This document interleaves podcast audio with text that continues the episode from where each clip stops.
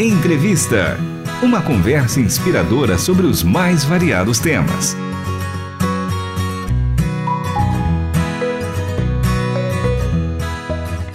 Olá, está começando mais um programa Entrevista. Eu sou Michele Gomes e o nosso convidado de hoje é ele, o pastor Seung Wang, especialista em missiologia. Hoje a gente termina a nossa série sobre a história do pastor Seung, que é uma história que vale muito a pena conferir desde o início. Então já fica o convite para você acessar o nosso site e verificar desde a parte 1 essa entrevista tão interessante. Ele que é de uma, de uma família taiwanesa que veio ao Brasil ainda criança. Ele tinha sete aninhos quando chegou aqui no nosso Brasil, esse país continental, e passou por muitas experiências até cumprir o seu chamado missionário. E hoje a gente vai saber como que foi essa mudança, né, do campo missionário ali no navio da OM, Operação Mobilização, que é uma organização que tem um trabalho tão importante, até a sala de aula, ao seminário como professor, compartilhando as experiências que ele adquiriu como missionário transcultural. Seja mais uma vez muito bem-vindo, Pastor Siung. É uma alegria tê-lo aqui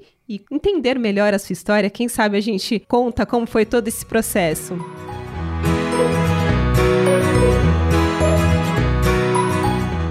Amém. A paz a todos. Então, no, navio, normalmente nós ficamos um período de dois anos, né? Mas quando o navio chegou no Brasil em 83, meus pais foram visitar-me no navio antes de eu completar meu tempo, para eles conhecerem um pouco, né? E nessa visita, o diretor chamou aos meus pais e a mim para conversar. E ele fez um convite, um desafio de eu continuar no navio para ser treinado como líder. E aquilo soou bem para meus pais, né? É, foi uma honra ouvir esse convite e então, no fim, acabei ficando mais esse período. Então, a, a Bíblia fala, né? Honra teu pai e tua mãe e vale a pena, né? E isso é importante. Aí eu fiquei então um ano e meio mais, totalizando então três anos e meio no navio. E quando retornei, final de 84, 85, voltei então para fazer terminar meu preparo para servir ao Senhor melhor. Voltei. Meus pais já entenderam naquela visita ao navio que meu chamado era realmente servir ao Senhor e não ser um administrador de empresa na família.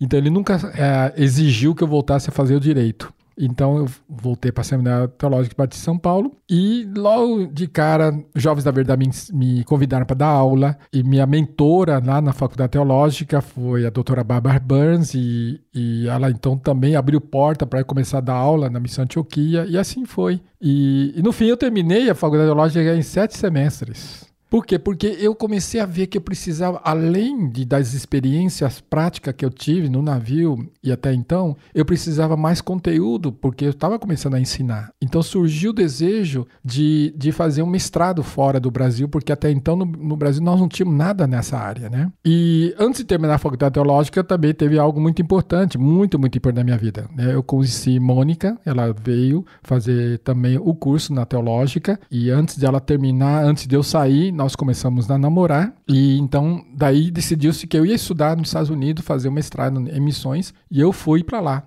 Eu queria fazer logo, mas no, no, fim eu tive que ficar um período longo nos Estados Unidos porque Deus mostrou que eu tinha que tinha alguns ministérios que eu tinha que desenvolver além de estudar lá. Eu comecei pastoreando a um grupo de jovens taiwaneses de segunda geração dos Estados Unidos. Depois, Deus mostrou que havia um grupo muito grande de taiwaneses, chineses, japoneses, até alguns brasileiros que moram em Los Angeles e não tinha igreja. E Deus falou: tá vendo eles? Essa é a sua responsabilidade. Então, nunca imaginei plantar uma congregação de chineses brasileiros em Los Angeles, na região de Los Angeles. E ali, então, voltei ao Brasil. Mônica tinha concluído o seu seminário, e então nós nos casamos e voltamos para os Estados Unidos começar esse ministério entre chineses brasileiros. E isso levou ao redor de quatro anos. Quando o grupo já estava caminhando bem sozinho, Deus falou: está na hora de voltar ao Brasil.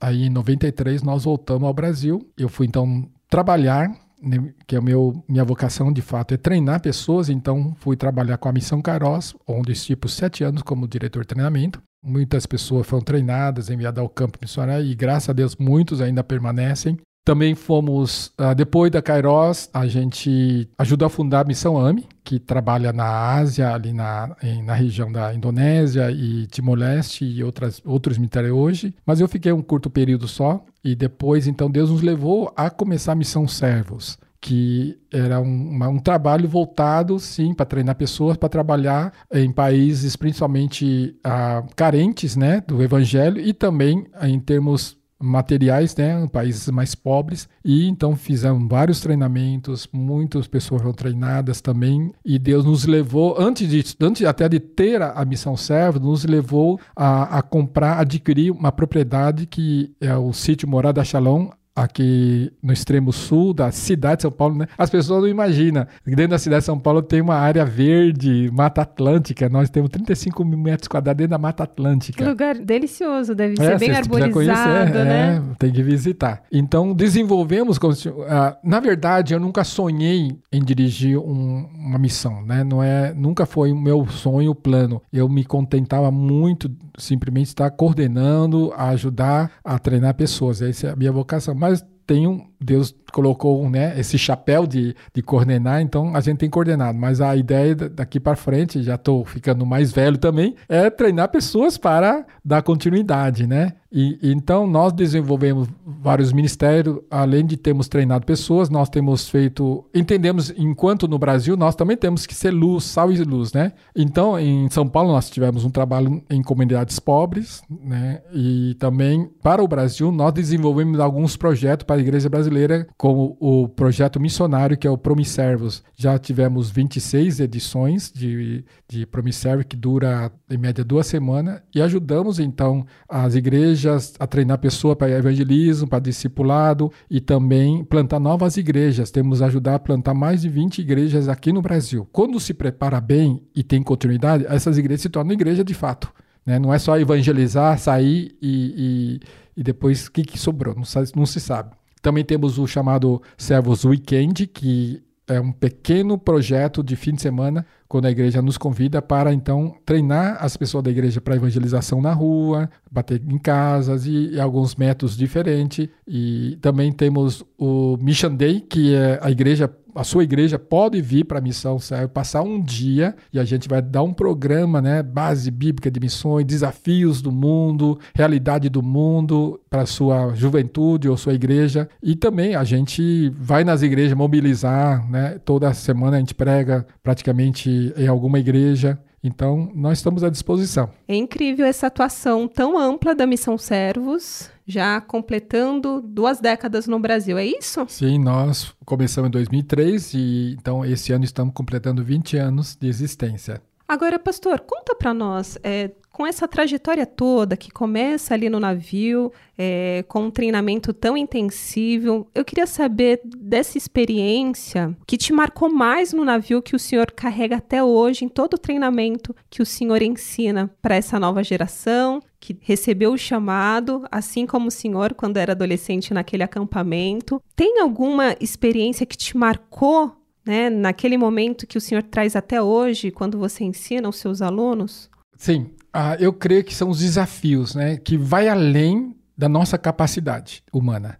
Porque Deus nos criou de forma tal que, apesar de sermos humanos, nós podemos aprender a depender dele. Daquilo que a gente não consegue, a gente entrega na mão dele e continua indo para frente, sabendo que ele vai suprir, vai dar força, vai dar disposição, vai dar recursos e vai fazer nos usar para cumprir o propósito que ele tem. A gente não faz sozinho. Então, esse é o simples desafio, né? Essa dependência dele, de saber que ele está presente e podemos cumprir o propósito que ele tem para nós. Lindo, é. E não é fácil, né? Muitas vezes a gente entregar. O ser humano tem a mania, a tendência de querer ter o controle da situação. É verdade. Mas o melhor lugar, sem dúvida, é entregar tudo a ele. Eu queria, para encerrar então um pouco da nossa entrevista, qual mensagem o senhor poderia deixar aos nossos ouvintes que sentem esse chamado missionário para o campo né, transcultural, ou mesmo aqui no nosso país, e tem esse desejo de ser um missionário em tempo integral? Qual, qual dica, qual orientação o senhor deixa? Eu creio que o Brasil, nós temos um potencial muito grande e você é parte desse potencial muito grande que Deus quer usar. A gente não pode olhar só para nós mesmos, mas sim olhar para Deus que nos chama, olhar para Deus que vai nos equipar, olhar para Deus que vai abrir portas, olhar Deus que vai nos dar recursos para que a gente possa cumprir esse propósito que Ele tem de realmente salvar o quanto mais pudermos, né, deste mundo que jaz no maligno. Então nós temos que aceitar esse desafio e estamos à disposição para te ajudar, para aconselhar o que for. O mais importante não é que você ouve para a missão serva ou para algum lugar. Não, é importante você cumprir aquilo que Deus te chamou para fazer. E se a gente pode ser ajuda, a gente vai ajudar. Então, vamos cumprir, né? O potencial enorme do Brasil. Não, não é só. A gente sempre ouve falar né, que o Brasil vai ser o celeiro do mundo. Eu ouço isso há 40 anos, mas eu espero que a gente seja de fato. De fato, esse celeiro. Mas vai ter que começar de cada um de nós. Aceitar o desafio, pagar o preço. Né? Tem que pagar o preço. Ter a convicção e pagar o preço. E que vale a pena. Nós vamos poder participar. Deus vai usar a sua vida. Vai ser em você e através de você. Para fazer muito mais do que nós podemos imaginar. Então já aproveita e divulga os contatos, redes sociais para o nosso ouvinte que quiser conhecer mais o trabalho da Missão Servos. No Instagram nós estamos no Missão Servos Oficial. Tem Missão Servos no Facebook também. A nossa página ainda está sendo montada, mas em breve vai ser lançada. Maravilha. Pastor, muito obrigada por esse tempo com a gente aqui na Rádio Transmundial. São quatro episódios que ele faz um pequeno resumo, viu? Porque tem muita coisa ainda. Ele vai participar de outros programas aqui da casa, contando sobre a vinda da família ao Brasil, como foi a conversão, o chamado missionário e esse trabalho na área de treinamento, de ensino também, na área de missiologia. E seja sempre muito bem-vindo. Até uma próxima oportunidade. Muito obrigado. Deus abençoe todos vocês. Então, a entrevista de hoje foi com o pastor Seung Wang, ele que é secretário executivo da Missão Servos, membro da coordenação do Departamento de Ensino Missiológico da AMTB, Associação de Missões Transculturais Brasileiras, professor do Seminário Betel Brasileiro na área de missões e também oferece treinamentos missionários em diversas organizações. E se você não ouviu os outros episódios, vai lá no nosso site transmundial.org.br e ouça essa entrevista desde o início. Fica a dica. Hoje, produção e apresentação de Michele Gomes e trabalhos técnicos de Luiz Felipe Pereira, Pedro Campos e Tiago Lisa. Até o próximo Entrevista. Você acabou de ouvir Entrevista. Realização Transmundial.